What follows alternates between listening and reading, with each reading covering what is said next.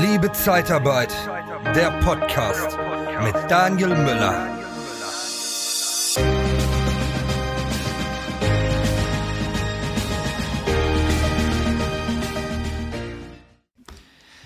Daniel, wenn ich jetzt so an die Zeitarbeit denke, wenn ich mit Menschen spreche, ich habe ja sehr viele ähm, Kunden, die mal in der Zeitarbeit drin waren in der Vergangenheit, war oft das Argument, ich mache das nie wieder, das ist reine Ausbeutung. Wie ist so deine Sichtweise als Experte in der heutigen Zeit dazu? Tja, das deckt sich nicht so mit meinen Erfahrungen. Also Zeitarbeit ist ähm, schon eine Riesenmöglichkeit, ähm, in den ersten Arbeitsmarkt einzusteigen. Du hast ähm, ja nicht dieses klassische, ähm, du kommst rein und bist für eine Stelle ähm, fix geplant, sondern ähm, der Personaldisponent, der Niederlassungsleiter, der das Gespräch mit dir führt, der Personalberater, Referent, der sucht ja den passenden Job für dich und der hört sich an, was hast du bisher gemacht, was kannst du, was bringst du mit und sucht dann den idealen Job für dich. So sehe ich ja nun mal Zeitarbeit und das ist halt Personalberatung und nicht mehr diese klassische Zeitarbeit, wie wir das vielleicht kennen. Und die Bezahlung dabei war noch nie ein Problem, weil du hast nach neun Monaten hast du schon Equal Pay und äh, da ist eh gleicher Lohn, gleiches Geld. Bekommst du zu wenig Gehalt, obwohl du mehr verdienen müsstest?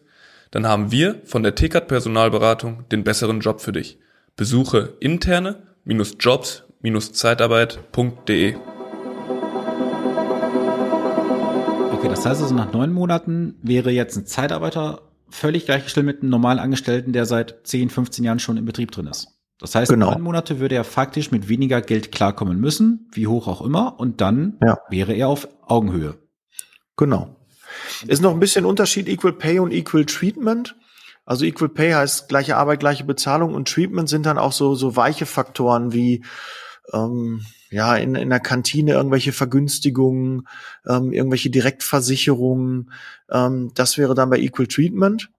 Allerdings, ähm, ich mache das ja jetzt schon 18 Jahre in der Zeitarbeit und es ist extrem schwierig, diese ganzen Informationen von den Kunden zu bekommen. Auch zum Beispiel so ein Firmenwagen wenn eine neue Position wäre und der bekommt einen Mercedes als Firmenwagen dann und äh, du hast den aber nur mit einem Ab ausgestattet äh, als Zeitarbeitsfirma, dann müsstest du da auch gucken, dass es irgendwie einen Ausgleich gibt. Und deshalb ist Equal Treatment extrem schwierig umzusetzen und deshalb hat man halt Equal Pay gewählt. Und selbst da ist es auch nicht immer ganz so leicht. Du musst dich auch auf das verlassen, was der Kunde sagt. Und aus der Vergangenheit kann ich dir auch sagen, es sind nicht immer nur die Mitarbeiter und die Zeitarbeitsfirmen, die für den schlechten Ruf der Zeitarbeit sorgen, sondern auch oft die Kunden, weil die die Zeitarbeit nicht immer so ernst nehmen. Das stimmt. Also ich kenne auch den einen oder anderen, der mal in einer Zeitarbeitsfirma gearbeitet hatte. Er sagte, da ist natürlich auch immer so dieses Problem, die Motivation der Mitarbeiter, die ist oft nicht vorhanden. Dann geht es weiter, dass sie nicht die Arbeitsmoral an den Tag legen, wie man sie eigentlich an den Tag legen sollte. Und damit natürlich dann auch deine Kunden, sprich die Firmen darauf in der Regel gar keinen Bock, weil sie sagen, ich kann nur mit zuverlässigen Mitarbeitern planen, wenn sie auch dann zur Arbeit erscheinen. Nicht sagen, auch ich habe heute irgendwie einen Tag keinen Bock, ich komme morgen oder sowas. Und ich glaube, das ist auch das Riesenproblem, dass wir immer nur eine Seite hören, aber nie die andere. So, ein hm. Arbeitgeber darf natürlich nicht öffentlich, das ist vollkommen klar, über irgendwelche Mitarbeiter sprechen oder sagen, was für die wahren Gründe sind.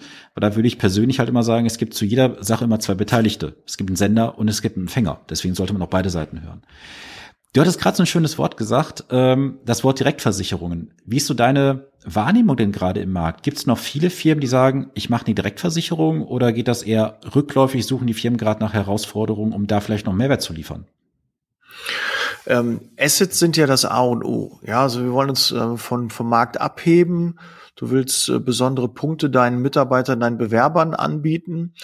Und äh, eine Direktversicherung ist sehr, sehr selten dabei weil die sehr erklärungsbedürftig ist, zumindestens in der Wahrnehmung äh, von, von den meisten Firmen und dem Personal an.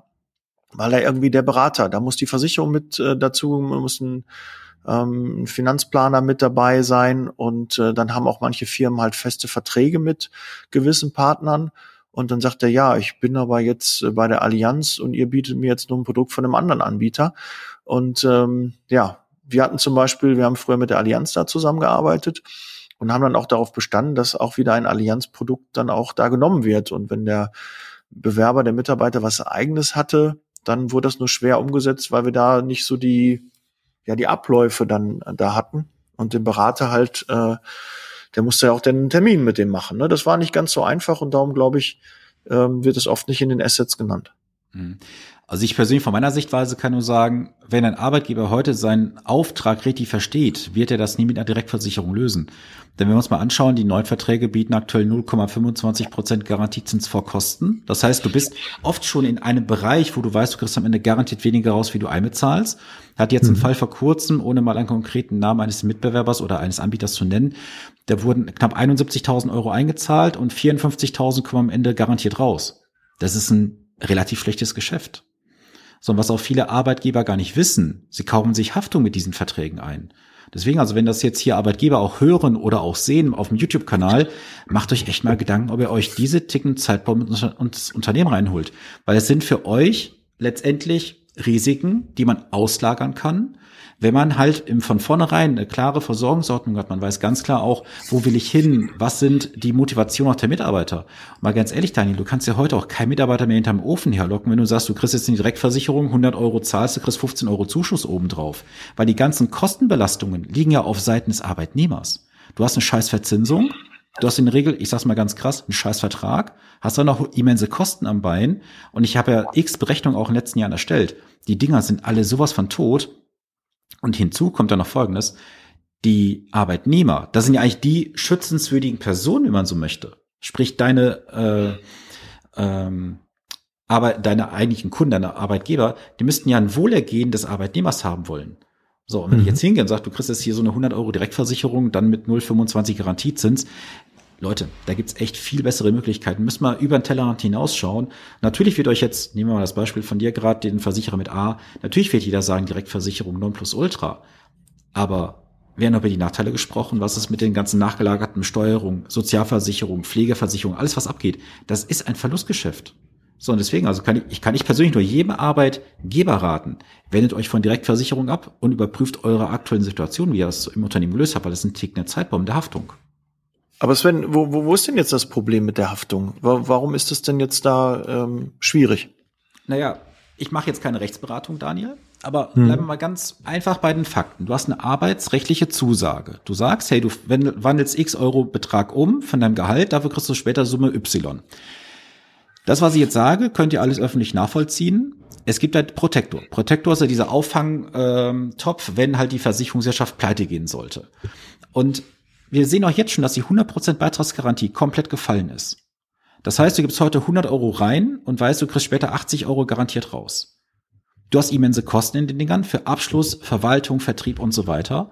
Und das Problem für den Arbeitgeber liegt auf der Seite, er gibt eine arbeitsrechtliche Zusage, für die er auch einstehen muss. Und wenn jetzt irgendwelche Anbieter aussagen, ja, es gibt eine Haftungsfreistellungserklärung für den Arbeitgeber, das ist auf Papier gedruckt. Ob das im Falle Fälle ausreichen wird, steht auf einem ganz anderen Blatt. Und Protektor, machen wir uns nichts vor. Protektor ist dafür ge äh, gebaut worden vor etlichen Jahren, dass mal ein Versicherer in die Pleite geht. Es gibt aktuell so viele Zahlen da draußen im Bereich der Solvabilitätsquote. Das heißt, bei einer Solvabilitätsquote von 100 kann der Versicherer einmal die Verpflichtung aus, Verpflichtungen aus dem Bestand erfüllen. Mhm. Es liegen aktuell 20 Patienten, sprich Versicherer, auf der Intensivstation sind bei der BaFin, bei der Aufsichtsbehörde unter sogenannter enger Aufsicht, weil sie heute schon wissen, dass sie die Eigenkapitalanforderungen nicht erfüllen. Welche Anbieter sind, sagt uns die Aufsichtsbehörde aber nicht. Das heißt, es kann sein, dass ich als Arbeitgeber heute sage, liebe Mitarbeiter, wir machen heute die Direktversicherung bei dem Anbieter XY, wissentlich vielleicht schon, dass der gar nicht so finanzstark ist. Und wer hat dann am Ende die Haftung am Bein? Weil ich als Arbeitgeber gibt doch eine arbeitsrechtliche Zusage. Ob dann der Versicherer später haften wird, wenn er sowieso schon pleite ist, ist ein anderes Thema. Mhm. Okay, also ist auch ein Tipp für die Mitarbeiter dabei, ein bisschen genauer hinzugucken, weil auch der ein oder andere Arbeitgeber damit abgeholt werden kann. Ja, weil faktisch, Daniel, wir haben die Situation, es gibt einen Arbeitgeber, der ist Versicherungsnehmer und der Mitarbeiter ist ja nur versicherte Person, der ist ja so gesehen nur Mittel zum Zweck. Mhm. So. Und am Ende bezahlt auch immer der Arbeitnehmer auch die Party, weil die ganzen Abschlusskosten, wer zahlt die denn? Du kannst ja heute hingehen, das Ganze einfach ausrechnen und nimmst den Beitrag monatlich mal zwölf mal Laufzeit dann hast du da ausgewiesen 2,5 Prozent Abschlusskosten, die aber implizit viel höher sind. Du kannst locker mal mit 4, 6, 8, 10 Prozent Kosten insgesamt als Belastung rechnen. Es gibt Verträge, die ich teilweise mathematisch nachrechne, dass du fette, fünfstellige Verwaltungskosten, Abschlusskosten drin in Summe. Das wissen viele Arbeitnehmer gar nicht. Und der große Trugschluss kommt dann noch oben drauf. Wenn ich jetzt vom Arbeitgeber diese 15% Zuschuss bekomme, was hat das am Ende denn für Vorteile? Du zahlst später die komplette Krankenversicherung, du zahlst die komplette Pflegeversicherung und komplette Steuer. Was passiert mit der Steuer in den nächsten Jahren? Tendenziell steigend. Krankenversicherung tendenziell steigend. Pflegeversicherung steigend. Das fängt ja doch keiner hinten auf. Das ist mhm. mathematisch gar nicht lösbar. Aber was ist die bessere Lösung, Sven? Die, die bessere Lösung? Da gibt es viele Möglichkeiten. Es gibt Möglichkeiten, beispielsweise einer entsprechenden Direktzusage, ist aber für die wenigsten Arbeitgeber interessant. Es gibt die Möglichkeiten der Unterstützungskassen, die man auch nicht versicherungsförmig machen muss. Da gibt es so viele Möglichkeiten. Das kommt aber jetzt immer darauf an, was ist es für ein Arbeitgeber, wie ist er aufgestellt, hat jetzt fünf, 50, 500 Mitarbeiter. Also da gibt es Möglichkeiten ohne Ende. Nur diese Versicherungswirtschaft, die ist so dominant in den letzten Jahrzehnten gewesen, dass man Arbeitgebern eingebläut hat, ihr müsst das über Versicherungen lösen, was völliger Bullshit ist. Mhm. Okay.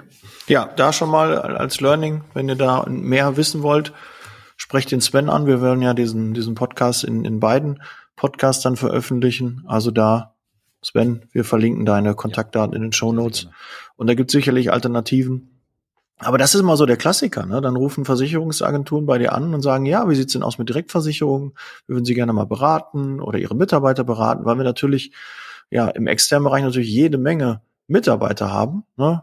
Jetzt in meinem letzten Unternehmen waren wir so knapp 60, ähm, zu dem Zeitpunkt 60 interne mhm. und hatten dann 500 oder 1000 äh, externe Mitarbeiter dann auch gehabt, ähm, je nachdem, je nach Saison. Und ähm, da ist natürlich eine Menge Potenzial drin. Und darum stürzen sich viele Versicherungsmakler halt auf äh, die Zeitarbeitsbranche, weil da halt viele Mitarbeiter sind, die man dann auch erreichen kann und die natürlich auch einem vertrauen. Das soll auch so sein. Deshalb möchte man auch als ähm, Disponent oder Niederlassungsleiter, der dann seinen Mitarbeiter was empfiehlt, natürlich auch was Gutes empfehlen. Genau, aber faktisch ist doch so, es ist ein reines Abkassieren von der Versicherungsbranche. Und lass uns mal die Brücke schlagen zu einem wichtigen Thema, wie ich finde. Es gibt ein Wort, das ich mag, du auch, wie ich weiß, das Thema Wertschätzung. Mhm. So. Es ist doch viel schöner, den Mitarbeiter zum Mitunternehmer zu machen. Es gibt da Lösungsansätze, so habe ich es auch bei mir in der Firma gelöst, dass meine Mitarbeiter sind Mitunternehmer, weil sie am Unternehmen beteiligt sind. Das kann man alles installieren. Das ist kein Hexenwerk. Man muss es nur wissen, dass es geht. Und wenn ich jetzt mal ein Beispiel nehme, ich habe das vor kurzem jetzt mal ausgerechnet, mit allem, was ich jetzt als Arbeitgeber dazu gebe, gibt es Situationen, dass wir auf eine Garantieverzinsung von über fünf Prozent kommen. Wo bekommst du draußen heute fünf Prozent garantiert? Hm. Und das hat für den Arbeitnehmer 0,0 Risiken. Es ist alles im Hintergrund abgesichert, falls es in die Hose gehen sollte oder mit der Firma was passiert. Da gibt es so viele ähm, Einwände auch draußen von der Versicherungsbranche, weil die natürlich merken, dass viele Arbeitgeber sich auch gerade mit dem Thema beschäftigen. Denn du kannst einen Arbeitnehmer so viel füttern mit Geld, wie du willst. Was bleibt am Ende übrig? Von 100 Euro im schlimmsten Fall 48. Weil 52 Euro gehen weg an Steuern und Sozialabgaben. Hm. Da macht es doch nur Sinn zu überlegen, wie kann ich meinen Mitarbeiter motivieren, bei mir im Unternehmen zu sein und vor allem auch zu bleiben. Weil wir reden ja über Fachkräftemangel. Was kostet es heutzutage, eine Stelle nicht besetzt zu haben? Das ist also dein ja. Thema. Ja. Und Zeitarbeit ist ja, wie ich jetzt aktuell auch äh, durch die Gespräche mit dir weiß, eine super Möglichkeit, auch mal eine Person zu testen, zu schauen, okay, passt die auf diese Position? So, weil bei der Zeitarbeit gehst du erstmal keine Bindung ein, soweit ich weiß. Du kannst ja. sagen, Bewerber passt nicht, kommt der nächste. Du musst ja niemand sofort fest anstellen. Genau, und äh, der Arbeitgeber muss sich ja auch keine Sorgen machen, dass der Mitarbeiter direkt seinen Job verliert, weil er ist ja fest angestellt. Also ich habe alle meine Mitarbeiter unbefristet angestellt.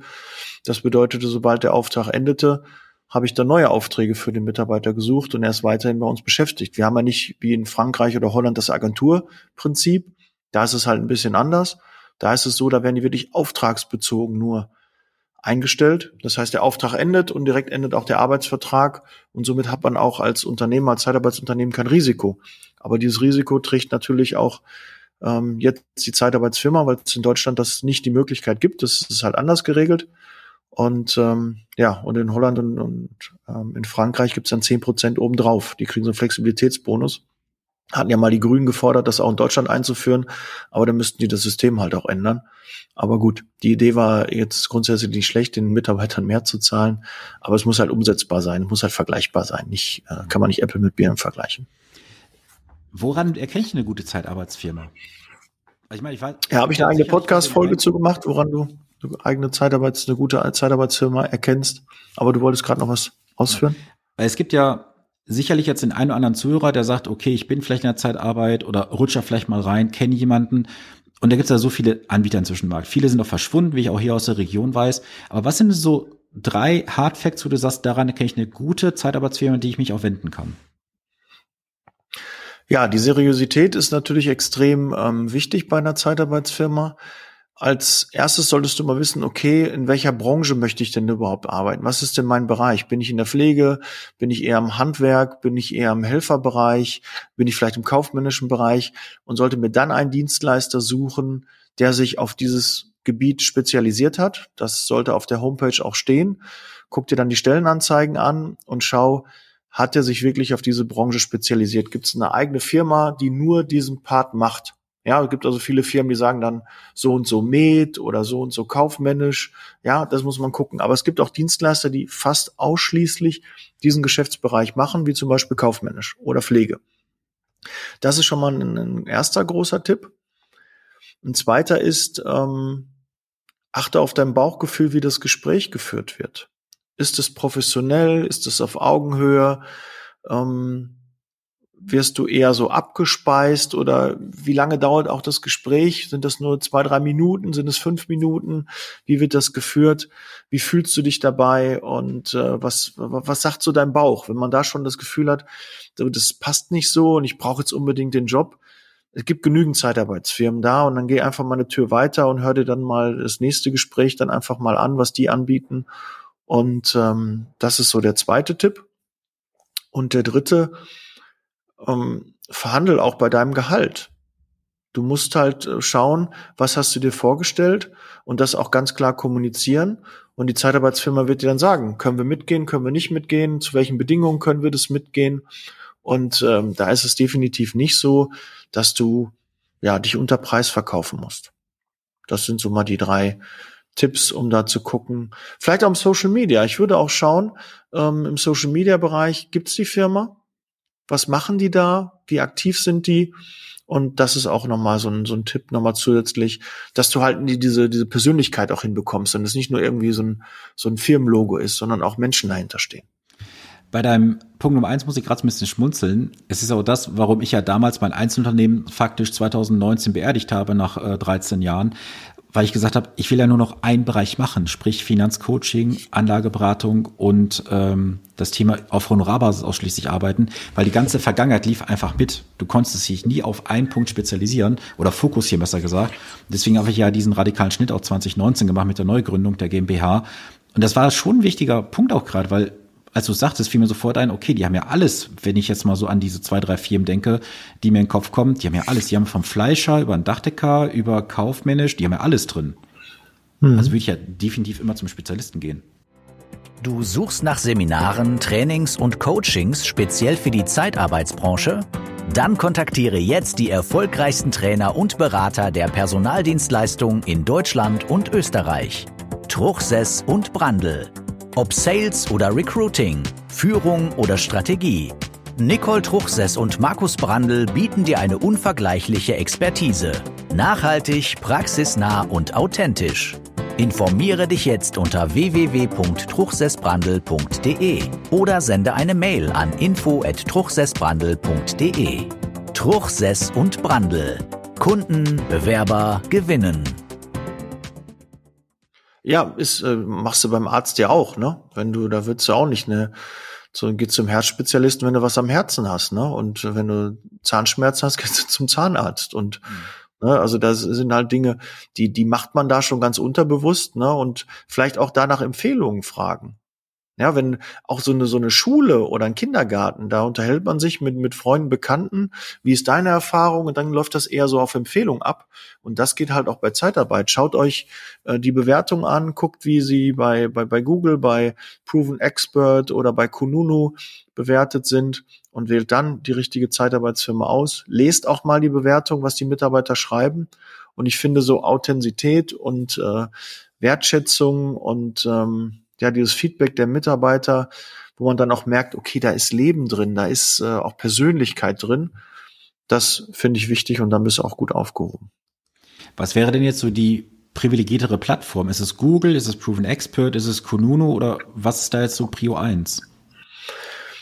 Also bei, bei der normalen Suche, die meisten geben halt Zeitarbeit und eine Qualifikation ein ne, oder geben einfach nur eine Qualifikation ein und dann bei Zeitarbeitsfirmen, weil die halt sehr aktiv sind. Sie suchen das ganze Jahr über. Ne? Das ist halt der Riesenvorteil den Firmen gegenüber, die halt sagen, okay, jetzt ist mir gerade jemand weggebrochen, jetzt hat jemand gekündigt, ich habe einen neuen Auftrag bekommen, jetzt brauche ich mal einen Mitarbeiter. Die schalten dann eine Anzeige und Zeitarbeit schaltet halt das ganze Jahr und darum ist es auch so gefühlt für alle.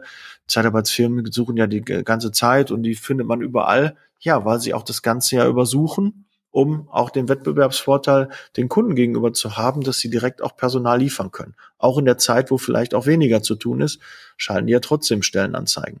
Also da ist erstmal bei der Suche Google. Und danach, um ein bisschen ins Detail zu gehen, dann Kununu, da steht halt noch ein bisschen mehr drin. Und meist bewerten ja die, die unzufrieden sind. Das ist oft der Fall. Also da auch genau ähm, lesen und dann auch bewerten, ist das für mich relevant oder nicht, weil manchmal kann man auch an den Bewertungen lesen, ähm, dass das nicht mit Substanz ist, dass die, keine Ahnung, du kannst ja auch einen, einen Bahnhof schlecht bewerten, weil der Zug zu spät kommt, aber was hat der Bahnhof damit zu tun, ne? ja, es ist ein schöner Vergleich. Aber was haben dann Bewertungen für eine Aussage in der Zeitarbeit? Weil du hast ja gerade gesagt, Daniel, es wird ja nur das Negative geschrieben. Ich meine, klar, wenn ich jetzt so reflektiere, mhm. ich persönlich gucke auch erstmal auf bei dem großen Warenhaus mit A, ohne mal Namen zu nennen, ihr wisst alle, wen ich meine. Ja. Schau ich auch zuerst, wer hat nur ein, zwei, drei Sterne, dann siehst du ja in die Prozentzahl. Dann weiß ich, okay, kaufe ich oder kaufe ich das Produkt nicht. Aber die Menschen sind einfach so entsprechend getriggert. Ja, ist ja auch richtig. Ähm, würde ich ja auch mal, mache ich ja genauso. Ja, auch da in einem Hotel guckst du auch, äh, wenn es eine Fünf-Sterne-Bewertung gibt, dann guckst du ab vier Sterne, was passt. Und dann auch die Anzahl der Sterne ist halt auch wichtig. Wie viele Bewertungen gibt es, ne? Die Anzahl der Bewertungen. Aber ähm, da ist nicht zu unterschätzen, es muss auch was Negatives drin stehen, weil wir suchen immer den Haken. Wir suchen so lange, bis wir einen Haken finden und dann sagen, ach, habe ich doch gewusst, Ne, da gibt's auch irgendwie was und dann fühlen wir uns wieder wohl, weil ne, wir können nicht alles perfekt machen und du wirst nie mit allen Mitarbeitern irgendwie Arm in Arm immer durch die Tür gehen, sondern du wirst auch mal jemanden haben, der auch mal unzufrieden ist, weil er auch eine andere Erwartung hat. Ne? Wer Erwartung hat, wird enttäuscht und das gibt's halt schon mal und das gehört auch mit dazu. Aber du musst auch selbst dafür sorgen, dass du auch viele positive Bewertungen reinbekommst, indem du deine Mitarbeiter und deine Kunden aktiv ansprichst, dass sie dich auch bewerten. Und wenn du da schon merkst, okay, da hat sich eine Firma mit beschäftigt, die haben viele Fünf-Sterne-Bewertungen und Vier-Sterne-Bewertungen, aber auch die paar Ein-, Zwei- und Drei-Sterne-Bewertungen, die gucken wir uns eher an, aber man sieht im Gro passt es und dann würde ich schon sagen, dann kannst du da auch ruhigen Gewissens anfangen. Wie soll ich denn in ein Bewerbungsgespräch optimal vorbereitet reingehen? Was sind so die drei Goes und drei No-Goes? Erstmal solltest du dich äh, über die Firma informieren. Ganz, ganz wichtig. Ne? Ich habe oft, da sitzen dann Bewerber dann da drin. Ach, Herr Müller, ich wusste gar nicht, dass Sie so eine, so eine Firma sind, so eine, so eine Zeitarbeitsfirma. Ah, ja, genau, sind wir. Hätten Sie schlau gemacht, hätten Sie gewusst. Ne? Weil die kommen dann so rüber irgendwie, ja, wenn ich das gewusst hätte, hätte ich mich gar nicht beworben. Ne? Immer geil, so ein Einstieg. Finde ich schon immer super. Und ähm, die kompletten Unterlagen mit, mit haben. Ja, also äh, Personalausweis, Bankkarte, weil in der Regel wird nach einem Vorstellungsgespräch oft auch schon direkt eingestellt. Und dann brauchst du die Unterlagen. Du musst deine Daten haben. Nimm Zettel und Stift mit ins Gespräch. Du musst die Notizen machen. Ja, das sind schon mal dann der Tipp zwei. Und äh, Tipp drei: stell Fragen. Sag, was dir wichtig ist, was rote Linien für dich sind, was ein No-Go ist, was du dir auf keinen Fall wünscht oder wo du Bedenken hast, äußer die bitte. Auch in einem Vorstellungsgespräch. Mach dich nicht kleiner, als du bist. Und dann kann auch dein Ansprechpartner darauf eingehen und kann die auch entkräften. Und dann merkst du auch, wie er reagiert, wie er antwortet, ob das eine gute Zeitarbeitsfirma ist oder nicht. Das waren schon mal sehr wichtige Tipps, weil das kann man ja auch allgemein nehmen, wenn man jetzt in der Ausbildungsstellensuche ist oder man sucht einfach selber einen Job. Einfach mal, wie du schon sagtest, einfach kurz gesagt, bereitet euch vor. Ja, das hilft auch, das macht auch sicher. Ne? Ja. Geh, geh einfach mal so, wenn du so ein paar Eckdaten von einem Unternehmen hast, hilft das beim Gespräch, ganz klar. Und es ist ja auch, das weiß ich mal aus einem äh, Weiterbildungskurs, den ich mal absolviert habe, es kann ja auch dann ein Totschlagargument sein, wenn du dich nicht informiert hast, dass der äh, Chef oder der Personalchef, wie auch immer, dir eine Frage stellt und du kannst sie nicht beantworten, obwohl das vielleicht öffentlich auf der Seite eins der Homepage zu sehen ist. Also sollte man auch so ein mhm. bisschen aufpassen, weil da wissen ja auch die ähm, Personaler inzwischen, worauf sie achten müssen. Es gibt einfach Sicherheit, ne? So, so allgemeine Sachen. Du bist einfach so ein bisschen vorbereitet. Du kannst auch so ein paar Sachen vielleicht nennen. Ich weiß, sie haben 13 Standorte. Dann weiß der Ansprechpartner direkt, der hat sich mit meinem Unternehmen auseinandergesetzt. Der hat wirklich Interesse. Und vielleicht noch so ein Tipp, der vielleicht noch einen vierten on top. Ähm, gib als Dienstleister, das geht so ein bisschen an Dienstleister, Hausaufgaben mit auf weil wenn diese Hausaufgaben der Bewerber gemacht hat, der kommt rein und sollte seine letzte Lohnabrechnung mitbringen. Und dann kommt der zu dir ins Vorstellungsgespräch und hat seine Lohnabrechnung dabei. Oder im Zoom-Call zeigt er, hier habe ich schon rausgeholt, hier ist der Ordner, hab alles dann dabei. Dann weißt du, das ist ein Kaufinteresse. Und dann startet das Gespräch ganz anders. Du weißt, okay, der ist vorbereitet, der ist wirklich soweit, der möchte jetzt einen Arbeitsvertrag machen. Sehr geiler Tipp. Das kann man auch für andere Sachen anwenden. Ja. Beispielsweise Terminvorbereitung. Ne? Also hat derjenige Unterlagen vorbereitet oder nicht? Kommt er unvorbereitet? Ja, weiß genau. in der Regel wird's nichts werden. Ja, sagst du ihm schon mal, hol alle Versicherungsunterlagen ran. Ja, das brauche ich schon mal und äh, markier schon mal mit einem äh, Textmarker, dass äh, die Beträge vielleicht oder so, dass wir das schneller zusammenrechnen können. Wenn du dann siehst, der hat das alles gemacht, ja, Jackpot, das ist mehr als ein Kaufsignal. Ne? Gibt's den auch in Rot? Ist dann halt, ne? Bei der Auto oder so, ne, wie der Dirk immer so schön sagt. Ähm, das ist äh, dann auch ein Kaufsignal. Sehr, sehr spannend. Und lass uns mal ganz kurz so einen Schwenk zum Thema Finanzen bringen. Ja. Wenn jetzt jemand in der Zeitarbeit drin ist, gibt es oft diese innere Haltung, ach, meine Arbeit ist minderwertig, was wert, ich verdiene nur so wenig. Was würdest du da so von deiner Seite aus mal entgegensetzen als Argument? Ist eine Zeitarbeit weniger wert jetzt vom vom inneren Wert, so nenne ich es jetzt mal einfach. Du weißt sicherlich, was ich meine. Mhm. Ist es wirklich so, oder ist es einfach nur eine mentale Einstellung des potenziellen Mitarbeiters, Bewerbers? Ähm, ja, du, jeder, also wenn, wenn du jetzt am, auf einer Gartenparty bist und stehst am Grill und wirst gefragt, äh, ja, wo arbeitest du? Und wenn man dann sagt, in der Zeitarbeit, da gucken die Leute die schon komisch an. Und zumindest hat man das Gefühl, dass die dann komisch gucken oder sagen, hm, noch ein Stück Fleisch extra. Äh, das Pfand kannst du nachher mitnehmen. Ja, oder was ist in deinem Leben falsch gelaufen, dass du in der Zeitarbeit äh, gelandet bist? Hättest du nicht auch irgendwo anders anfangen können? So reden ja auch die Kunden mit äh, den Bewerbern und den Mitarbeitern, die zu denen kommen und sagen, ach ja, hm, Zeitarbeit, wir haben die ganze Zeit gesucht, warum haben sie nicht bei uns mal angefangen? Ne, warum haben sie sich nicht beworben? Warum sind sie jetzt in der Zeitarbeit? Da muss da irgendwas sein. Und das passiert meist im Kopf. Ganz klar, das ist eine Sache, die im Kopf passiert und nicht das, was die Wirklichkeit äh, widerspiegelt. Man ist nicht Mensch zweiter Klasse, auf keinen Fall, weil man einfach so flexibel sein muss. Man stellt sich auf ganz, ganz viele Dinge immer wieder neu ein, man hat wechselnde Einsätze. Aber was man nicht vergessen darf und was der Riesenvorteil der Zeitarbeit ist und was auch alle gerade haben wollen, ist weniger Verantwortung. Die wollen sich zurücknehmen. Die wollen nicht nach Feierabend noch über die Arbeit nachdenken lassen, sondern die wollen, wenn die Feierabend haben, den Kopf ausschalten und ähm, sich auf private Dinge konzentrieren und nicht viel Verantwortung übernehmen. Es gibt auch die, die Verantwortung übernehmen wollen, aber die meisten wollen es nicht. Gerade die neue Generation. Wir können die Zeitarbeit ja oder Personalüberlassung heißt es ja auch äh, in manchen Bereichen einfach auch als Sprungbrett sehen und als Überbrückung.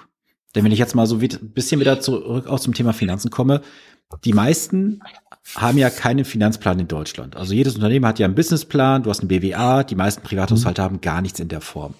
Und diejenigen, die einen Finanzplan haben, das ist mal von mir festgestellt worden, die haben auch immer ein Ziel, wo sie sagen, okay, ich muss jetzt das und das monatlich auch an Einkommen haben, um die Ziele am Ende zu erreichen.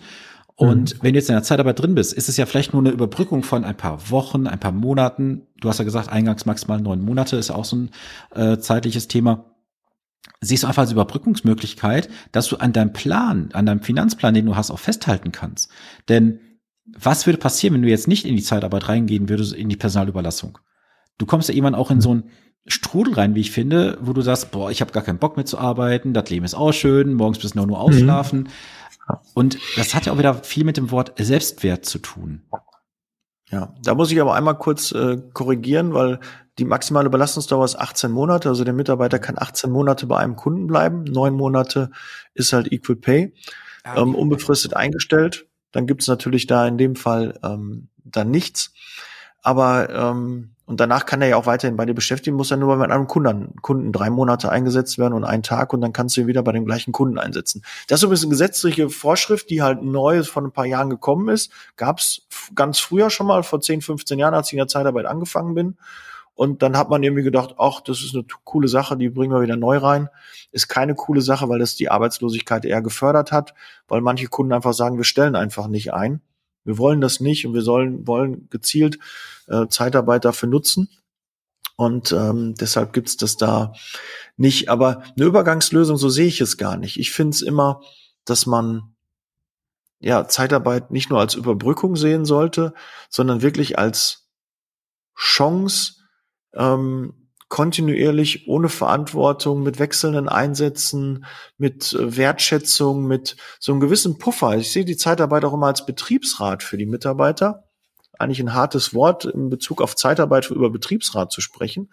Aber das sehe ich so. Wir sind der Puffer zwischen Kunde und Mitarbeiter und sorgen, dass es dem Mitarbeiter gut geht. Und so sehe ich die Aufgabe der Zeitarbeit.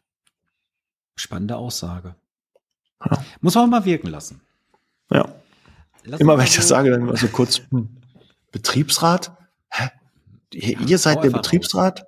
Ihr seid doch die, die die ausbeuten. Nee, sind wir nicht. Und vor allen Dingen, pro Stunde verdienen wir vielleicht ein, zwei Euro an einem Mitarbeiter, an einer Mitarbeiterstunde. Und dann muss ich mal vorstellen, wenn der Mitarbeiter eine Woche krank ist, wie lange muss der dann wieder arbeiten, bis das alles rausgeholt wird?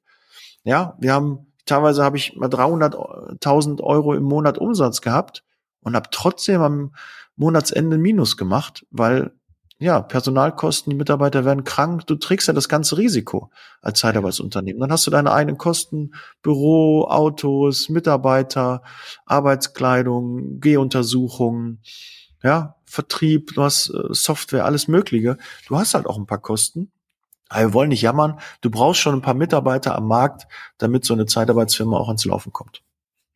Spannend. Hast du denn irgendein Produkt, irgendeine Dienstleistung, die jetzt jemand hier aus dem Podcast, aus dem YouTube-Video bei dir abrufen könnte, wenn er sagt, das ist mein Thema, ich möchte mich damit mehr beschäftigen? Ähm, ja, wenn Zeitarbeit dein, dein Thema ist, habe ich für, für Selbstständige ähm, die Möglichkeit, äh, Mentoring, wo ich ähm, die meine Mentees ähm, ja über Monate begleite, dass sie erfolgreicher werden, dass sie mehr Mitarbeiter gewinnen, mehr Umsatz gewinnen, gerade ähm, aus diesem Hamsterrad rauskommen und äh, dann habe ich eine Mastermind für die Köpfe der Zeitarbeit, die halt schon weiter sind, die skalieren möchten, die nicht mehr im Unternehmen arbeiten möchten, sondern mehr am Unternehmen. Und äh, wenn sich das spannend für dich anhört, freue ich mich gerne über eine Bewerbung. Lass uns gerne in den Austausch kommen. Du findest meine Kontaktdaten ja in den Show Notes. Und ähm, dann können wir gerne drüber sprechen und äh, dann gemeinsam mit meinem Netzwerk helfe ich dir dann auf den nächsten Level zu kommen. Ja, sehr cool. Dann würde ich zu Beginn, oder zu Beginn, sage ich zum Ende, so rum ist richtig. Ist ja alles live, wir schneiden nichts raus. Also zum Ende würde ich dann auch noch gerne so ein, zwei äh, Sachen an deine Community richten wollen. Ja, gerne, Sven. Einmal beschäftigt euch bitte mit dem Thema Geld und Finanzen. Das ist keine Raketenwissenschaft. Wichtig ist einfach, dass ihr euch mit den Zahlen auseinandersetzt. Ihr wisst, was ist die Konsequenz von der Konsequenz. Und es gibt nichts ohne Preis. Also das Nicht-Tun hat auch seinen Preis unterm Strich. Zweitens, wenn ihr mehr Finanzwissen haben wollt, hört gerne die anderen Podcast-Episoden bei mir durch. Da heißt Vermögensaufbau abseits der Masse. Auf allen Plattformen zu finden. Und wenn ihr wollt, kommt gerne mal zu so einem Online-Event, was ich durchführe. Aktuelle Termine gibt's immer unter www.geldvortrag.de. 20 Euro Teilnahmegebühr, die werden am Jahresende gespendet. Geht nicht bei mir in die Tasche. Und wenn du sagst, hey, das war ein scheiß Abend, versprochen, kriegst 50 Euro zurück von mir. Also kannst deine Frau, deinen Mann dann auch zum Essen einladen. Zumindest auf ein kleines Essen bei den heutigen Preisen. Ja, guter Deal. Sehr schön. Ist übrigens bisher nicht eingelöst worden. Ne? Also es gab eher das gegenteilige Feedback. Die sagten, ey, du kannst dafür auch 50 oder 100 Euro für den Abend nehmen, für die zwei Stunden, weil es ist x-faches wert, wie die 20 Euro. Also von daher, kommt gerne dazu. Meine Anmeldung hast du sicher. Sehr schön, freue mich drauf. Übrigens, ja. 29.04., falls äh, das noch vor dem 29.04. rausgeht, das ist nächste Woche Freitag das nächste Event. Oh, sehr cool. Sehr ich schaue gleich im Kalender. Sehr schön. Dann lass uns doch jetzt einfach hier, wie man so schön sagt, den Sack zumachen. Ich ja. fand, es waren viele kleine Nuggets drin. Es waren auch ein paar große Nuggets dabei. Schaut euch oder hört euch das Ganze nochmal an, schreibt euch mal auf, wie bereitet man sich auf ein Bewerbungsgespräch richtig vor. Da ist Daniel auf jeden Fall euer richtiger Ansprechpartner. Ja, Daniel, hast du noch ein Schlusswort? Ihr gehört das letzte Wort heute und ja. ich klinke mich dann jetzt erstmal raus aus dem Bild. Ja, vielen Dank, Sven. Ähm, ja, meldet euch noch beim Liebe Zeitarbeit Club an. Das ist äh, das kostenlose Eintrittsportal in meine Welt. Wir haben alle zwei Wochen einen Zoom-Call, wo wir uns austauschen. Es gibt eine Auftragstauschbörse und ihr kommt ganz, ganz nah an mich ran. Da freue ich mich sehr drauf und einfach auf www.liebezeitarbeit.com slash club gehen und da könnt ihr euch kostenlos anmelden. Ich freue mich mit euch im nächsten Zoom-Call vielleicht euch mal zu sehen.